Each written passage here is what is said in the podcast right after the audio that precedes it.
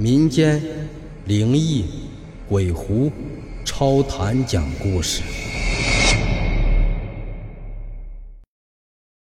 目光透过玻璃罩，我身上的汗毛都竖起来了。一张活生生的人皮挂在里面，皮肤红润，尚有弹性，而人皮的旁边则是一具带血的。人体骨架，真是太残忍了！将人皮从身上硬生生的剥下来。孙老板是杀人恶魔？我脑子刚闪出这个念头，就被自己否定了。我发现这张人皮相貌啊，符合古代人的特征，五官威严无比，让我想到古代王朝的帝王。原来是一具干尸，只是经过特殊处理后，看起来就像一具活尸一样。孙老板，刚才可能是小孩在门口放爆竹，看见我们出来都吓跑了。墩子提高嗓门的声音传进了密室，他这是在提醒我。我急忙穿过石林，匆匆向外走，无意中听见身边有微微的咔咔声。像是某种东西正在缓慢的生长。我扭头看了一眼其中的一具干尸，发现他的手指好像是在慢慢的变长。我来不及多想，迅速走出了密室，按动机关，墙壁恢复了原状。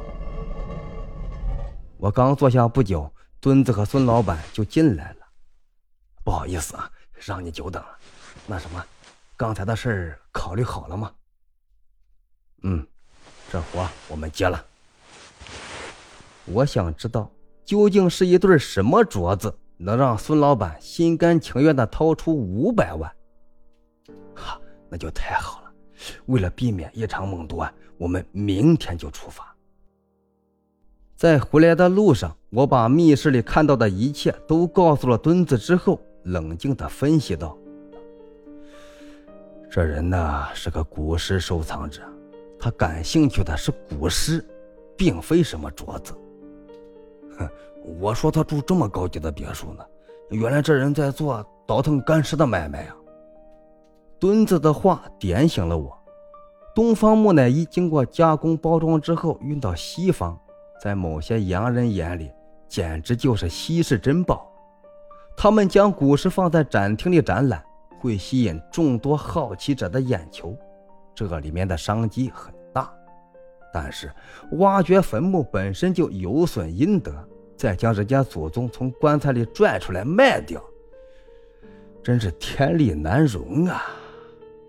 我不由得直摇头。这个孙老板看似是文质彬彬，竟干如此龌龊的勾当。好了，不说这个了，墩子。你回去之后把工具准备好，我们明天出去干活。我对股市并没有多大兴趣，吸引我的是那五百万的报酬。第二天一大早，孙老板就开车过来接我们。跑了两天两夜的高速路之后啊，我们来到一个偏僻的乡镇，四面大山环绕。孙老板把车停好后，打开后备箱，取出一个。鼓鼓囊囊的袋子，孙老板，工具都带齐了，不需要您准备这些的。墩子一边说着，一边伸手去帮孙老板拿袋子。别碰，这里面装的不是工具。我感到很奇怪，